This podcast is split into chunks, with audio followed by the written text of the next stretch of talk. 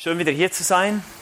Einmal mehr mit euch. Das letzte Mal, bevor wir wieder zurückkehren zum Johannesevangelium, das Buch Jona aufzuschlagen. Und ja, ihr habt richtig mitgezählt. Jona hat nur vier Kapitel. Es gibt kein fünftes. Ähm, das machen wir auch nicht. Wir werden nicht irgendwas zur Schrift hinzufügen, sondern wir wollen heute nochmal zurückkehren zu diesem Buch und dieses Buch unter einem ganz bestimmten Aspekt gemeinsam anschauen.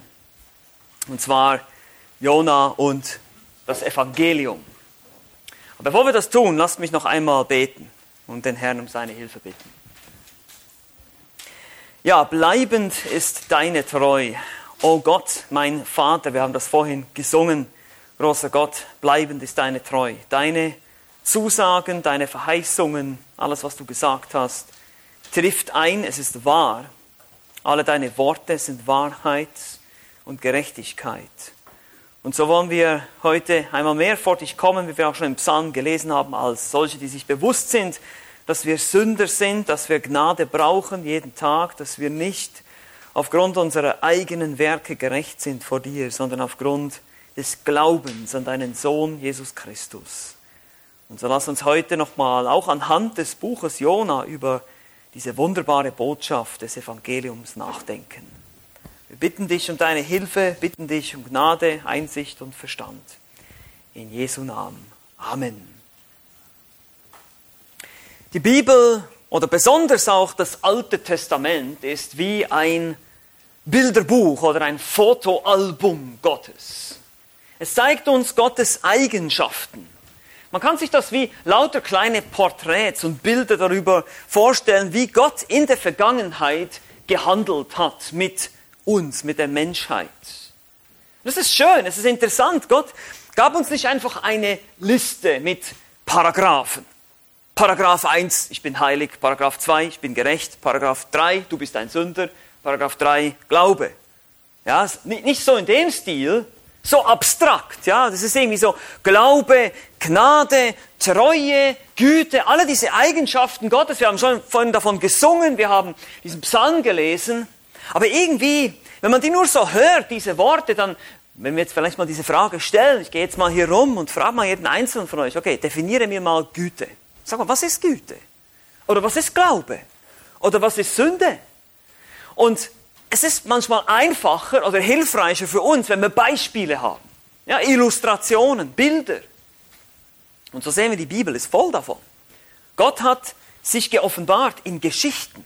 Viele, viele Geschichten im Alten Testament zeigen uns, was es bedeutet, dass Gott eben gnädig ist oder gut ist, zum Beispiel. Wir sehen es hier auch in der Geschichte des Propheten Jona die für uns aufgeschrieben wurde, die damals für die Israeliten aufgeschrieben wurde, aber auch für heute, für uns heute absolut relevant ist. Wie gesagt, ein Fotoalbum. Abstrakte Konzepte werden illustriert, werden, es wird ein Bild gemalt in Farben und Formen. Wenn ihr ein, ein Fotoalbum anguckt, ja, von jemandem, vielleicht auch von mir, ja, da seht ihr mich im Urlaub, ihr seht mich beim Schwimmen im Meer, ich war jetzt gerade an der Ostsee, deshalb kommt mir das in den Sinn, oder beim Essen oder beim Arbeiten oder sonst irgendwo mit den Kindern spielen. Man sieht die Person in unterschiedlichsten Situationen, Formen und Farben und in seinem Verhältnis zu anderen Personen. Und genau so gibt uns Gott diese Geschichten im Alten Testament, vor allem natürlich auch im Neuen Testament, um uns seine Eigenschaften deutlich zu machen. Und manchmal verfehlen wir etwas den Punkt, wenn wir die Bibel so verstehen, dass wir die Geschichten lesen von Samuel und David und den ganzen Glaubenshelden und in erster Linie sagen, ja, du musst, du musst so sein wie David. Wir haben jetzt gerade im Eventcamp auch darüber gesprochen, wir wollen so sein wie Daniel, treu wie Daniel. Nun, das ist nicht total verkehrt, wenn wir das machen, aber wir dürfen nicht vergessen, dass diese Personen nicht die Hauptfiguren sind sondern Gott hat sich geoffenbart, indem er mit diesen Menschen gehandelt hat, indem er seine Geschichte geschrieben hat, seine Geschichte schreibt, auch mit dir und mir. Und das, denke ich, ist auch im Buch Jona der Fall. Ihr wisst auch, dass das Alte Testament eine Vorbereitung ist auf das Neue Testament, auf das Evangelium von Jesus Christus. Und so wollen wir uns heute fünf Bilder aus dem Buch Jona anschauen, fünf Bilder, die uns vor die Augen gemalt werden, Prinzipien, die uns gezeigt werden, die das Evangelium von Jesus Christus verdeutlichen. Also im Prinzip schauen wir jetzt mal so ein bisschen ins Neue Testament, schauen da, was der Herr Jesus gesagt hat. Wir werden nächstes Mal wieder damit beginnen, mit dem Johannesevangelium. Aber jetzt wollen wir erstmal schauen, was sagt denn das Alte schon vorbereitend? Wie bereitet uns das Alte Testament vor? Wie sehen wir das Evangelium bereits im Alten Testament? Und das sind jetzt fünf Bilder oder fünf Punkte, die wir heute zusammen anschauen wollen. Das Erste, was wir ganz deutlich sehen in dieser Geschichte, ist die Verdorbenheit aller Menschen. Bevor wir die gute Nachricht verstehen können, müssen wir die schlechte hören. So ist das nun mal. Wir können das Evangelium nicht wertschätzen, wenn wir nicht verstehen, wer wir sind und was wir wirklich brauchen, was unsere größte Not ist. Und das ist interessant, wenn ihr das Buch Jona an einem Stück durchlässt, wird euch sofort etwas auffallen von den menschlichen Darstellern, ist kein einziger beteiligt, der wirklich ein Held ist, der wirklich gerecht ist, der wirklich gut ist. Wir können, wir können diese Geschichte nicht so nutzen und sagen, unseren Kindern das vorlesen und sagen, schau mal, was Jona hier macht, mach das mal nach. Bloß nicht, ja. Das ist eindeutig nicht dafür gedacht. Nee, im Gegenteil. Jona ist, ist eigentlich ein sehr schlechtes Beispiel. Es ist, es ist mehr oder weniger nichts Nachahmenswertes hier, was wir finden, bis auf die Tatsache, dass er dann doch nach Ninive geht. Aber wir haben schon festgestellt, das tut er nur mehr oder weniger etwas widerwillig Nein, Jona ist definitiv nicht ein Vorbild, das du nachahmen solltest, sondern es ist eher ein, ein abschreckendes Beispiel. Und wir haben ja gelernt, auch für die Israeliten damals, sollte es genauso ein abschreckendes Beispiel sein. Das, meine lieben Israeliten, wäre eure Aufgabe gewesen, aber ihr habt darin versagt. Ihr seid wie Jona. Ihr seid mir ständig davongelaufen. Und deshalb erfahrt, erfahrt ihr jetzt Züchtigung durch die Assyrer, später durch die babylonische Gefangenschaft. Keiner der Beteiligten ist wirklich gerecht. Auch die Niniviten nicht. Ja, sie tun Buße, sie werden gerettet, das stimmt, aber wir erinnern uns an ihre Grausamkeiten, sie sollen sich von ihren bösen Wegen, von ihrer Gewalttat, von ihrem Hamas, ja, sollen sie sich abwenden, haben wir gesehen. Also auch diese Leute waren tatsächlich verdorben. Und auch Jona, er kann zwar sein Sprüchlein, sein Glaubensbekenntnis gut aufsagen, aber im Herzen regt er sich sogar darüber auf, dass Gott dann gnädig ist und sich über diese Heiden erbarmt. Also weder Jona, auch die Seeleute nicht, von den Seeleuten, von den Schiffsmenschen hier heißt es, sie rufen jeder zu seinem Gott, es waren Götzendiener. Also allesamt, allesamt sind ungerecht. Und genauso sagt es das Neue Testament. Römer Kapitel 3, Vers 10, da ist kein Gerechter, auch nicht einer. Und die Bibel, das gesamte Alte Testament, nicht nur das Buch Jona, zeigt uns das immer und immer wieder. Wir müssen das verstehen. Und das hat schon im Garten Eden angefangen. Als Adam und Eva, die ersten Menschen, sich entschieden haben, gegen Gottes Gebot zu sündigen. Gott hat gesagt, an dem Tag, wo du davon isst, von dieser Frucht, wirst du gewisslich sterben. 1. Mose 2,17. Und was ist passiert? Sie sind nicht gleich tot umgefallen. Nein, nein, nein. Adam wurde ziemlich alt. Ja. Das lesen wir auch in den ganzen Geschlechtsregistern. Aber er ist geistlich gestorben. Er wurde getrennt von Gott. Und so sind wir Menschen und alle Nachkommen Adams. Und das sind wir alle. Wenn wir in diese Welt kommen, geboren werden, sind wir getrennt von Gott. Tod bedeutet eigentlich Trennung. Wir sind getrennt vom Leben. Deshalb sehen wir Gott auch nicht. Denn wenn einer von uns Gott sehen würde, würde er tot umfallen, weil Gott so heilig ist. Wir sind getrennt. Und auch alle Nachkommen. Und so heißt es in 1. Mose Kapitel 6, Vers 5, und der Herr sah, dass die Bosheit des Menschen groß war auf der Erde und alles gebildete Gedanken seines Herzens nur böse den ganzen Tag. Und das ändert sich nicht bis ins Neue Testament. Auch da heißt es immer noch in Römer Kapitel 3, Vers 23, alle haben gesündigt und erreichen nicht die Herrlichkeit Gottes. Wer hat gesündigt? Alle Menschen. Was ist die Folge? Sie erreichen nicht die Herrlichkeit Gottes. Nun, Sünde ist nicht nur das Böse, was wir tun, sondern es ist auch zum Beispiel das Gute, was wir tun sollten, aber unterlassen. Es sind auch alle unsere Gedanken, die unsere bösen Gedanken sind Sünde. Und so müssen wir auch das verstehen. Wir sind in Gedanken, in unserem Willen, unserem Gefühl, unserem gesamten inneren Menschen sind wir komplett. Man nennt das auch die totale Verdorbenheit des Menschen. Da ist nichts Gutes in mir, sagt Paulus. In meinem Fleisch wohnt nichts Gutes. Es ist eine Zielverfehlung. So kann man die Sünde am besten definieren. Ein bestimmtes Ziel, das du erreichen solltest, eine bestimmte Herrlichkeit, die du haben solltest, ein bestimmter Maßstab, den du erreichen solltest, aber den du nicht erreichst. Der eine kommt vielleicht so nah ran, der andere so nah, aber es ist viel weiter oben, dieser Maßstab. Absolute Heiligkeit. Es ist wie wenn du beim Pfeilbogenschießen immer genau ins Bullauge treffen müsstest. Immer ganz genau ins Schwarze, keinen Millimeter daneben. Und sobald ein Millimeter daneben ist, hast du völlig verfehlt. Das ist der Standard denn wir verfehlen. Warum ist das so? Warum ist das so? Nun, das ist das zweite Bild, was wir sehen im Buch Jona. Das erste ist die Verdorbenheit des Menschen. Das zweite ist die Erhabenheit Gottes. Wir haben gesehen, es sind alles Loser hier in diesem Buch, außer einer. Einer und nur einer allein kommt am Ende ganz groß raus. Und das ist genau das, was wir verstehen müssen in der gesamten Schrift. Nicht nur im Buch Jona, in der gesamten Schrift. Es gibt nur einen Helden der Geschichte. Es gibt nur einen, der am Ende groß rauskommt. Und das bist nicht du und das bin nicht ich. Das ist Gott allein. Gott allein die Ehre. Er ist der Erhabene hier.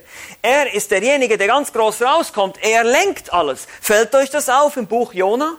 Er bestellt den Sturm. Er bestellt den Fisch. Er lenkt das los. Er bringt die Rizinusstaude zum Wachstum. Er bestellt den Wurm. All diese Dinge haben wir angeschaut. Es ist immer Gott. Er tut das. Er lenkt das. Er führt. Er kontrolliert. Er lenkt. Er ist völlig involviert. Aber er ist erhaben.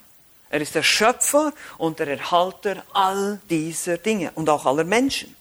Und das macht er auch deutlich im Kapitel 4. All diese Menschen, die ich erschaffen habe und gefüttert habe und ernährt habe in Ninive, warum sollte ich sie jetzt zerstören? Gott ist erhaben. Gott rettet, wenn er will. Er zerstört, wen er will. Er richtet, wen er will. Er fügt sich dabei nicht irgendeinem menschlichen Schema, irgendeiner Vorstellung. Wir haben uns, wir können uns erinnern, die Israeliten, die dieses Buch gelesen haben, meine Güte, was macht der Prophet hier? Der geht irgendwo anders hin, das ist doch ganz seltsam, der sollte doch nach Israel, warum geht er in ein heidnisches Land und jetzt will er nicht mal dahin gehen, das ist ja noch schlimmer. Es läuft überhaupt nichts nach Schema XY. Es läuft nicht nach unseren Vorstellungen.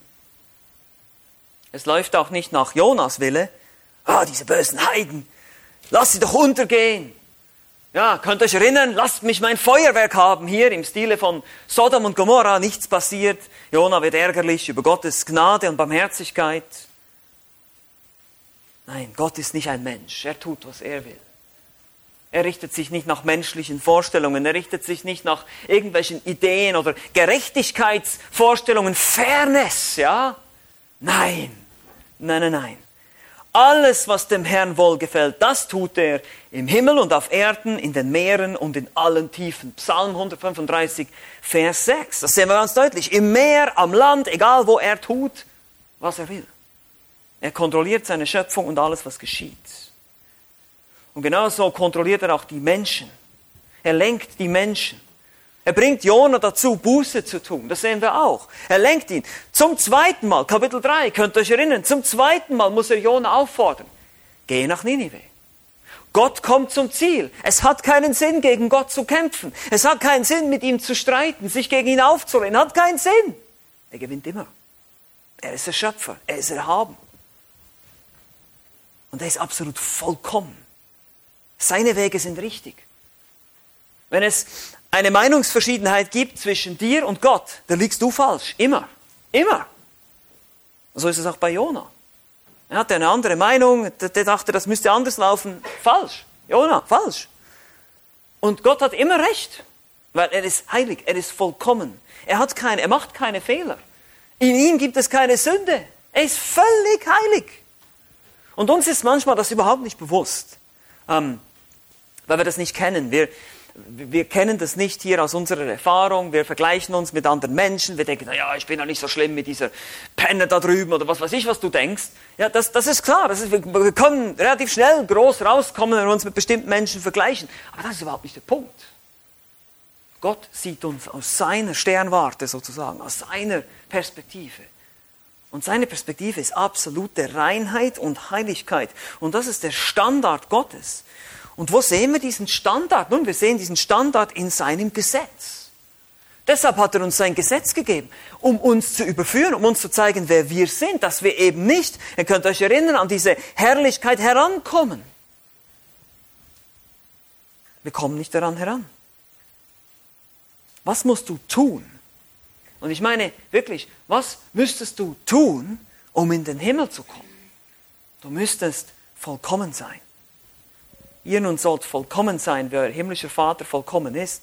Matthäus 5, 48. Und das Problem ist, wir sind nicht vollkommen. Wir sind nicht vollkommen heilig. Wisst ihr eigentlich, was das größte Problem der Menschheit ist? Man könnte jetzt sagen Sünde, ja, oder Hunger, oder Ungerechtigkeit, oder Krieg. Manche sagen vielleicht Klimawandel oder Corona-Krise, keine Ahnung. Aber wisst ihr, was wirklich das größte Problem der Menschheit ist? Gott ist gut. Das ist das größte Problem der Menschheit. Gott ist gut. Warum ist das ein Problem, sagst du vielleicht? Ja, wenn Gott gut ist, das ist doch schön. Moment, Moment, bist du gut? Dann musst du sagen, äh, nach welchem Standard? Naja, ich bin, ich bin nicht so schlecht, ich habe noch nie was gestohlen, bist du sicher? Ich habe noch nie gelogen, na, das glaube ich dir sowieso nicht. Ich habe noch nie jemanden Besitz, jemandes Besitz begehrt in meinen Gedanken. Ich habe noch nie Ehebruch begangen in meinen Gedanken. Ich habe Gott immer kontinuierlich die ganze Zeit vollkommen geliebt und er ist wirklich immer mein einziger Gott. Uh, da kommen wir ganz schlecht raus plötzlich. Und das ist das Problem der Menschheit. Es ergibt sich ein Problem, weil Gott eben vollkommen gut ist und wir nicht, ergibt sich ein Problem. Was denkst du, was wird ein vollkommen heiliger, gerechter Gott tun mit einem sündigen, schuldigen Menschen? Denkst du, er wird ein Auge zudrücken? Denkst du, er wird sagen, naja, ist ja nicht so schlimm, schwamm drüber, wie wir das manchmal machen? Ja, kann man nicht alles, kann man nicht alles so, so genau nehmen, ja? Gott wird es nicht so sehen. Weil er ist absolut heilig, vollkommen heilig. Sein Standard ist so weit oben, können wir uns gar nicht vorstellen. Und nach diesem Standard wird er dich und mich richten. Wir haben keine Ahnung davon, wie heilig und unendlich gerecht unser Gott ist. Und deshalb hat er uns sein Wort gegeben, damit wir das in diesen Geschichten verstehen, nachvollziehen können. Aber wir müssen unser eigenes Denken über Gerechtigkeit ablegen. Wir müssen unsere eigene Logik manchmal beiseite legen. Wir müssen vieles bereit sein, beiseite zu legen, um Gott zu verstehen, weil seine Gerechtigkeit, seine Wege sind nicht unsere Wege seine Gedanken sind nicht unsere Gedanken. Und das ist oft unser Problem. Genau wie Jona beurteilen wir Gott nach unserer Sichtweise. Naja, Gott, das kannst du doch nicht machen. Und ja, wie, wie passt denn das zusammen? Und wie soll denn das gehen? Und pass auf. Warum ist es denn überhaupt so eine schlimme Sache, wenn ich gegen Gott sündige und dann kriege ich gleich eine ewige Strafe in der Hölle? Diese Frage habe ich auch schon gehört. Das ist doch Wahnsinn, das ist doch extrem. Du sündigst, ja, aber dann, aber dann gleich eine Ewigkeit, kann das nicht irgendwie tausend Jahre sein oder, oder meinetwegen zwei Millionen Jahre, das ist schon schlimm genug. Und das ist eben der Punkt. Wir verstehen die Heiligkeit Gottes nicht. Was ist das Schlimmste, was du tust, wenn du sündigst? Das Schlimmste, was du tust, wenn du sündigst. Manche Leute sagen dann vielleicht, naja, ich tue meinem Nächsten Böses, ich schade anderen Menschen. Das ist das Schlimmste, was ich dabei tue. Und das Schlimmste, was du tust, ist, du beleidigst Gottes Heiligkeit. Du beleidigst Gott mit deiner Sünde. Mit meiner Sünde beleidige ich Gott. Und das ist das schlimmste Verbrechen im ganzen Universum. Seht ihr schon, wie wir manchmal verkehrt denken? Wir würden ganz anders, sagen, Mord ist doch das schlimmste Verbrechen. Oder nein, nein, nein, es ist Gottes Heiligkeit beleidigen. Das ist das schlimmste Verbrechen. Wenn ich jetzt jemanden hier in diesem Raum eine Ohrfeige verpassen würde, ja, dann würde ich vielleicht angezeigt. Keine Ahnung. Vielleicht würde es eine gewisse Strafe geben, vielleicht müsste ich, keine Angst, ich tue es nicht. Ja. Ähm, wenn ich jetzt hingehen würde ins Kanzleramt und Angela Merkel eine Ohrfeige verpassen würde, was denkt ihr, was dann passieren würde? Die Strafe wäre wahrscheinlich heftiger, weil ich habe eine eine Person in einem höheren Amt angegriffen. Und jetzt müsst ihr euch vorstellen, wenn ihr dem allmächtigen, heiligen Gott ins Gesicht spuckt, was dann passiert. Die Strafe in der ewigen Hölle ist angemessen für das, was wir tun. Das ist nicht übertrieben, das ist nicht extrem, das ist nur angemessen. Nicht, weil unsere Sünde jetzt besonders, sondern gegen wen wir sündigen, das ist das Problem. Wir sündigen nicht gegen irgendjemanden, sondern gegen den ewigen, heiligen, allmächtigen, vollkommenen König des Universums. Und das ist unser Problem. Das ist unser Problem. Deshalb ist die Strafe so schlimm. Deshalb ist die Hölle ein Ort der ewigen Qual, der ewigen Pein. So wie es Jesus und die Apostel auch verkündigen. Und das ist genau der Punkt. Gott ist so erhaben und wir sind so verdorben. Dieser, dieser Kontrast, der ist so groß, da müssen wir erstmal länger drüber nachdenken, um das zu verstehen. Aber jetzt kommt der Punkt, wenn wir das jetzt verstehen, wenn wir jetzt unsere Notlage einsehen und merken, oh, wie komme ich hier raus? Jetzt kommen die Wahrheiten, die wir auch im Buch Jona sehen. Drittens, bei Gott ist Rettung. Bei Gott ist Rettung. Wir haben gesehen, Jona 2, Vers 10, ganz am Ende heißt es, die Rettung kommt von Jahwe, kommt von dem Herrn. Gott allein ist der Retter. Ja, und das ist das Interessante. Gott ist Bedrohung und Rettung gleichzeitig. Nur Gott kann dich vor Gott retten. Ja, das ist, das ist, Gott ist uns entgegen im Gericht, im Zorn, all diese Dinge, aber dann ist Gott ebenfalls die einzige sichere Burg, die einzige Zuflucht. Das sehen wir auch im Buch Jona. Er ist Richter, aber auch Retter. Die Nineviten stehen auch unter Gottes Gericht, Gottes Zorn. Ich werde diese Stadt vernichten. Was heißt es in Vers 1? Verkündige, denn ihre Bosheit ist vor mein Angesicht gekommen. Und dann in, in Kapitel 3 rufen sie zu Gott, zu demselben Gott, und er rettet sie. Er ist Richter und Retter. Und im Neuen Testament sehen wir das sehr deutlich. Gott wird Mensch. Er kommt zu uns in Jesus Christus. Und Jesus ist der wahre Gott und das ewige Leben, so heißt es in 1. Johannes 5, Vers 20. Wir wissen aber, dass der Sohn Gottes gekommen ist und uns Verständnis gegeben hat, damit wir den Wahrhaftigen erkennen. Wir sind in dem Wahrhaftigen, in seinem Sohn Jesus Christus.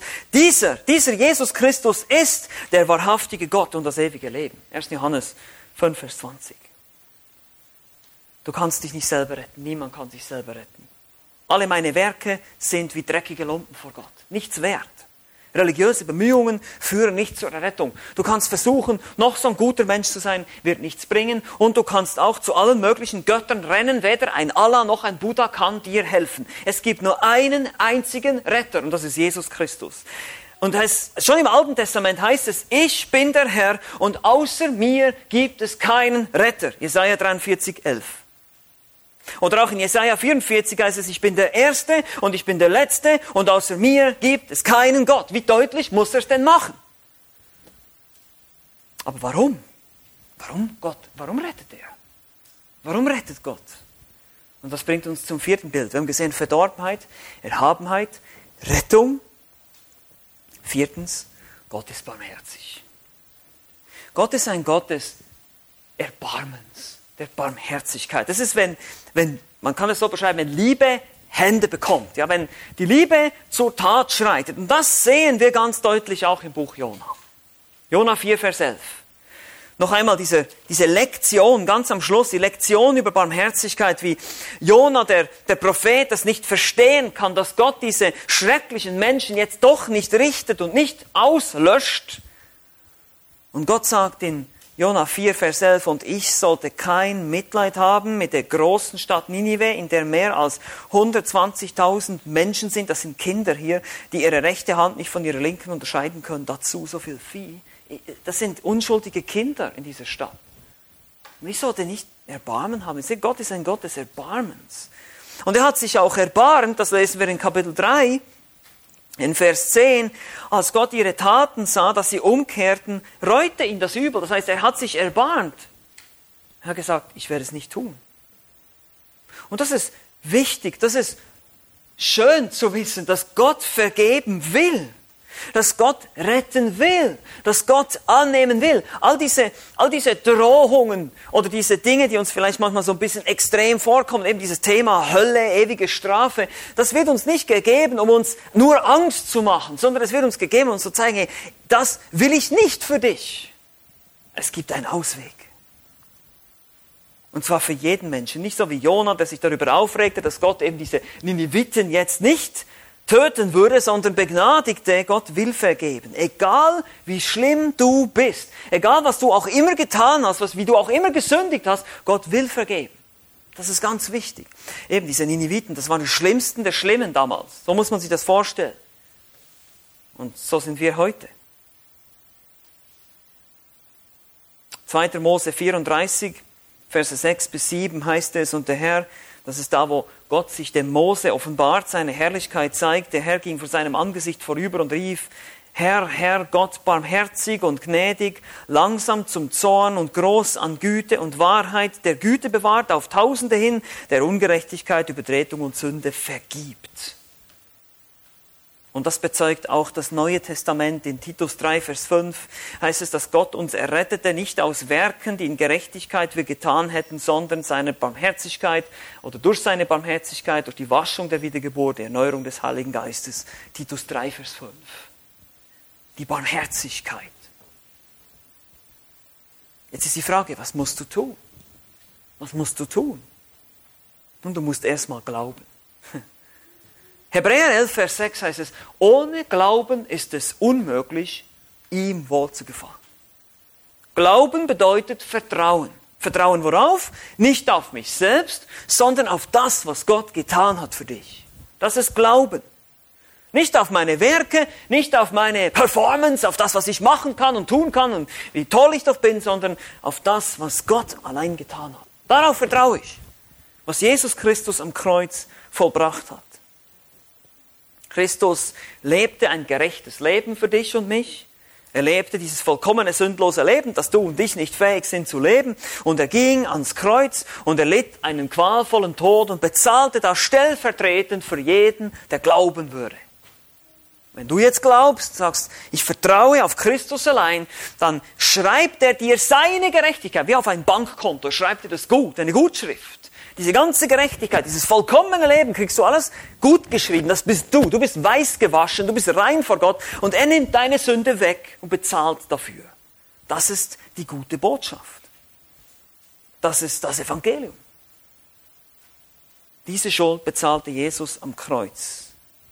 Römer 5, Vers 8 sagt, Gott aber erweist seine Liebe zu uns darin, dass Christus, da wir noch Sünder waren, für uns gestorben ist. Römer 5, Vers 8.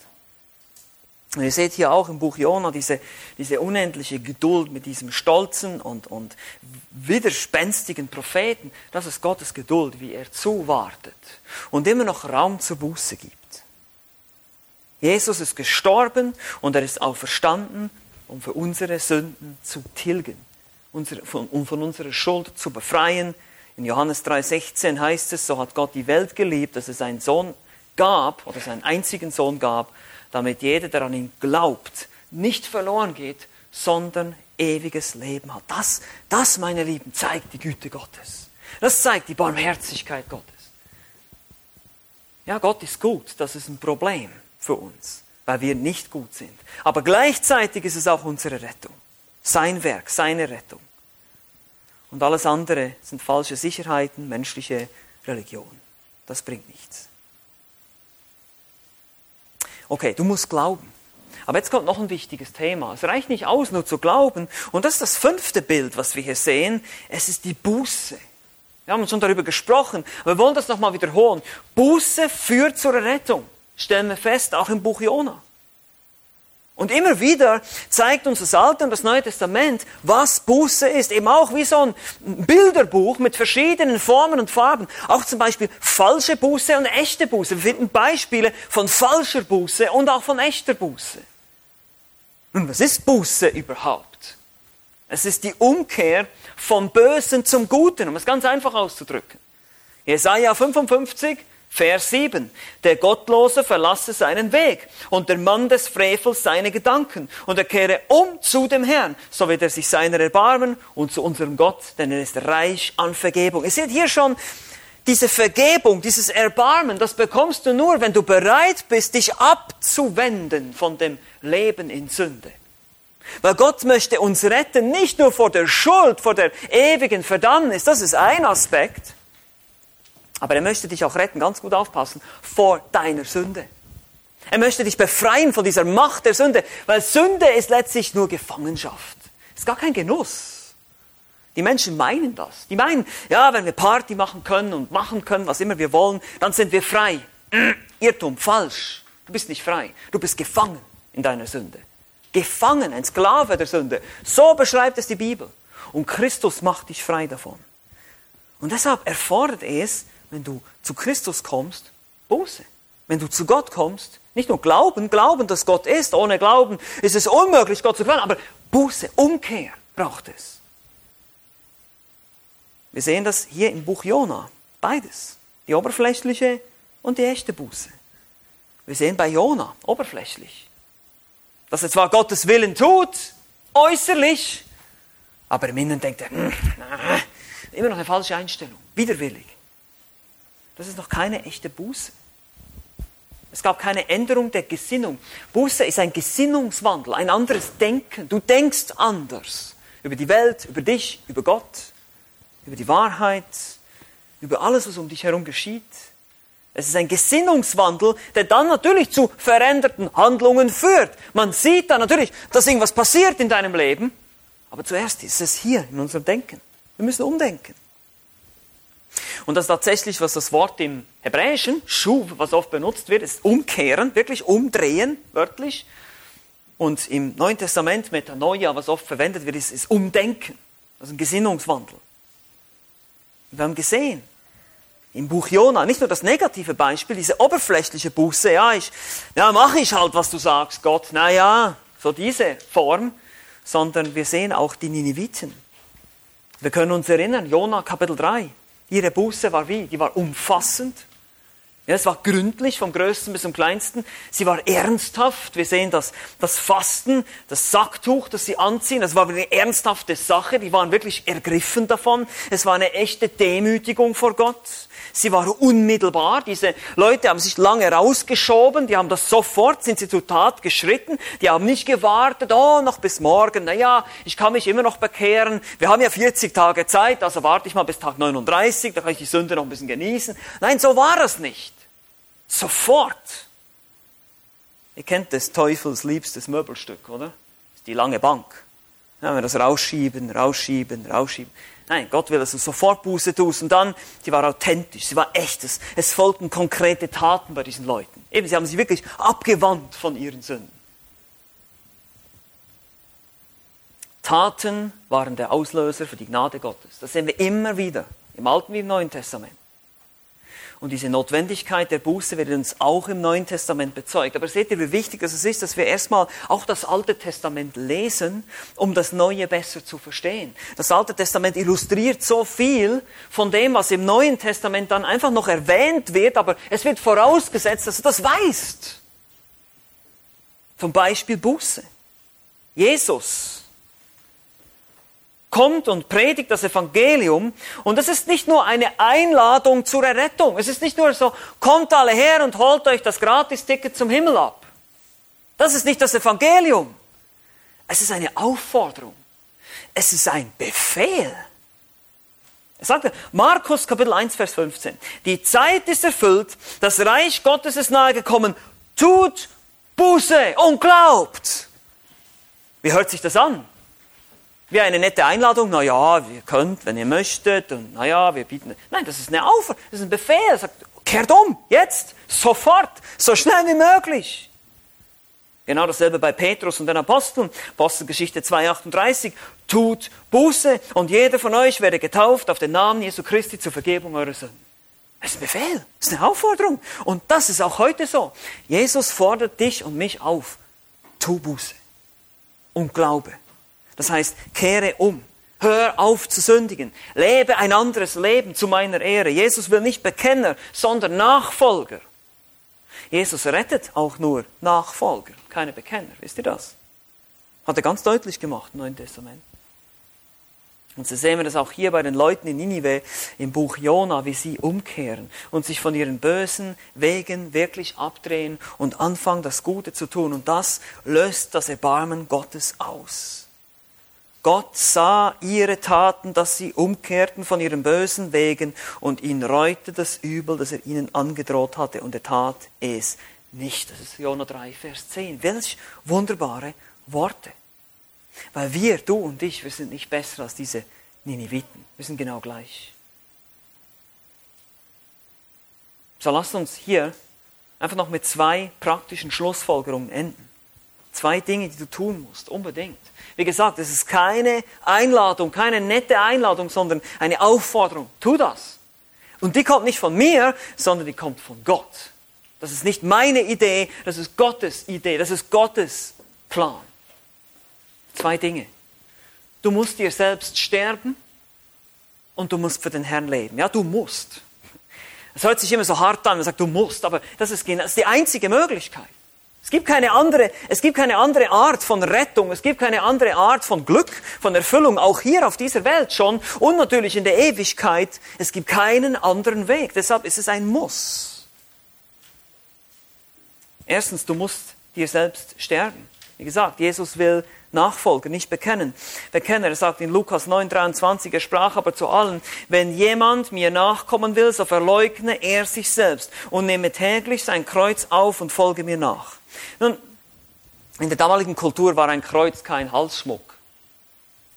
Das hat man, das wäre heute, wenn man heute so einen elektrischen Stuhl hier um den Hals tragen würde. So ähnlich ist das eigentlich, ja. Weil das Kreuz war ein Tötungsinstrument. Daran wurden Menschen exekutiert, und zwar zu Tausenden. Jesus war nicht der Einzige, der am Kreuz gestorben ist. Hier wurden zu Tausenden exekutiert und das waren Menschen, Kriminelle, die schlimmsten der schlimmsten, Schlimmen wurden daran getötet, an diesem Kreuz. Das war das Todesurteil. Und wenn jemand das Kreuz auf sich nimmt, diesen Querbalken auf sich nahm, dann lief er direkt in seinen Tod. Und das ist genau das, was Jesus sagt. Du musst sterben. Nun, er fordert dich nicht zum Selbstmord auf, ja? Das ist natürlich symbolische Sprache. Aber was er meint damit ist, deine Wünsche, deine Vorstellungen vom Leben, so wie du vielleicht dir immer, was du dir immer gewünscht hast oder geträumt hast, unter Umständen muss es sterben. Du musst dich davon trennen, von deinen Sünden vor allem. Ja, diese ganzen Dinge, die ich vielleicht lieb gewonnen habe, die Gewohnheiten, die ich tue, ich muss alles bereit sein aufzugeben. Das ist die Idee, wenn er sagt, täglich, weil wir können, wir müssen täglich sterben, täglich das Kreuz auf uns nehmen. Also deine Lüste, deine Wünsche, deine Träume, sie sind sowieso nicht gut. Und Gott hat viel etwas Besseres für dich. Er möchte es mit etwas viel Besserem füllen, als das du denkst, was du brauchst. All das muss in den Tod gegeben werden. Die Bibel zeigt uns, dass der einzige Weg zur wahren Buße ist, böse Taten durch gute Taten zu ersetzen. Das sehen wir auch immer wieder im Neuen Testament. Wer gelogen hat, der rede die Wahrheit. Wer gestohlen hat, der gehe arbeiten. Epheser 4, 28, Epheser 4, 25. Konkrete Änderung. Alles andere wertlos. Alles andere nicht echt. Keine Buße. Also wenn du sagst, du bist Christ und in deinem Leben hat sich nicht irgendwie was Signifikantes verändert im Vergleich zu dem, wie du vorher gelebt hast als weltlicher Mensch, dann bist du kein Christ. Das kann nicht sein. Das ist nicht biblisch. Das kann wirklich nicht sein. Und da musst du dich selber prüfen und vielleicht bist du noch kein Gläubiger und musst noch Buße tun, musst noch errettet werden. Das ist ganz wichtig, dass wir das nicht einfach so vernachlässigen, dieses Thema. Und wenn das geschieht und du sagst, ich bin bereit, ich bin bereit, alles, was Gott nicht gefällt, aus meinem Leben rauszuwerfen, alles wegzuwerfen, was mich zur Sünde verführt, das können auch unterschiedliche Dinge sein, dann zweitens will ich bereit sein, für den Herrn zu leben. Und hier gibt es fünf lebenswichtige Mittel der Gnade. Und ich möchte die einfach noch ganz kurz erwähnen. Vielleicht werden wir das mal noch, ihr habt das auch schon gehört, aber es ist eine gute Wiederholung. Wir reden immer wieder mal von den fünf Gs. Ja, die fünf Gs. Also ein G, Buchstabe G. Da haben wir erstens mal G wie Gottes Wort. Na, du musst die Bibel lesen, du musst sie studieren, du musst sie lieben lernen. Wir müssen in der Bibel leben, wenn wir eine Veränderung erleben wollen. Ich sehe das immer wieder auch in der Seelsorge, wenn man mit Menschen spricht. Wann immer es Probleme gibt, oft Liest du deine Bibel? Wie oft liest du deine Bibel? Wann? Wie lange? Hm, naja, ab und zu. Ja, ich gucke mal ein bisschen rein. Naja, ja, so einmal, zweimal die Woche, keine Ahnung. Das ist meistens so die Antwort. Ja, dann müssen wir uns nicht wundern, wenn wir geistlich verhungern, wenn wir nicht essen geistlich, ja, vom Wort. Jeden Tag, täglich, immer wieder in der Schrift, zu Hause sind, die Bibel lesen, einen Bibelleseplan haben, einzelne Bücher studieren, was immer du tust, aber du musst versuchen, dieses Buch muss dich beeinflussen, muss dein Denken verändern. Das ist das erste G, Gottes Wort. Zweitens natürlich Gebet.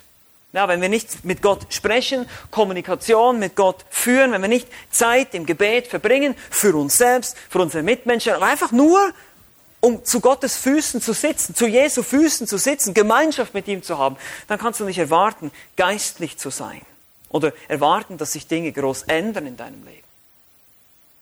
Drittens ist Glaube. Glaube der Bibel. Vertraue ihren Aussagen. Vertraue auf Gott. Wie gesagt, ohne Glauben wir Gott nicht gefallen. Es geht nicht. Es ist allein der Glaube, die Basis, auf der wir Gott gefallen können. Und viertens haben wir Geh wie Gehorsam. Gehorche der Bibel. Wenn du was entdeckst, wo du sagst, oh, das ist in meinem Leben anders, tu Buße, kehre um, ändere es in der Kraft des Heiligen Geistes. Wenn das nicht geht, dann überleg dir, bin ich wirklich ein Christ? Habe ich überhaupt den Heiligen Geist in mir? Bin ich überhaupt wiedergeboren? Es reicht nicht aus, wenn wir nur Wissen anhäufen, sondern ich muss mich wirklich immer wieder fragen, praktiziere ich das, was da drin steht? Bin ich dem gehorsam? Und schließlich das fünfte G ist die Gemeinschaft. Schließe dich eine Gemeinde an. Oh ja, die Gemeinde. Die lokale Gemeinde. Ihr wisst, dass wir Mitgliedschaft sehr stark betonen hier bei uns, dass uns das wichtig ist, dass wir nicht ewige Besucher haben wollen hier in der Gemeinde. Warum? Weil es nicht biblisch ist. Es ist nicht richtig, dass es freischwebende, herumirrende Christen gibt in dieser Gesellschaft. Christen ohne Gemeinde, das ist ein Unding. Das gibt es nicht in der Schrift. Das findet ihr nirgends. Und es ist total ungesund für dein geistliches Leben. Wenn du keine geistliche Heimat hast, wenn du nicht unter die Obhut von geistlichen Ältesten kommst, unter eine Leiterschaft, wenn du dich nicht unterordnen musst, es ist sehr schlecht für dich, für dein geistliches Wachstum. Ich würde sogar behaupten, dass es unmöglich ist zu wachsen ohne Gemeinde. Das ist nämlich das, was die Schrift sagt. Wir kennen nichts anderes. Lest die Apostelgeschichte, lest die restlichen neutestamentlichen Briefe, werdet sehen, es gibt keinen Solo-Christen, keine Einzelkämpfer. Du brauchst Hilfe. Du brauchst Anleitung. Wir brauchen einander. Wir müssen einander gegenseitig ermahnen, immer wieder erinnern an diese Dinge. Und so ist die Gemeinde das fünfte G, die Gemeinschaft ja, der Heiligen. Dieses Anteilnehmen. Ihr seht diese fünf Bilder. Wir haben angefangen bei der Verdorbenheit, wir gehen über die Erhabenheit. Wir sehen, dass Gott ein Rettergott ist, dass er barmherzig ist und dass Buße gefordert wird. Das sehen wir im Buch Jona.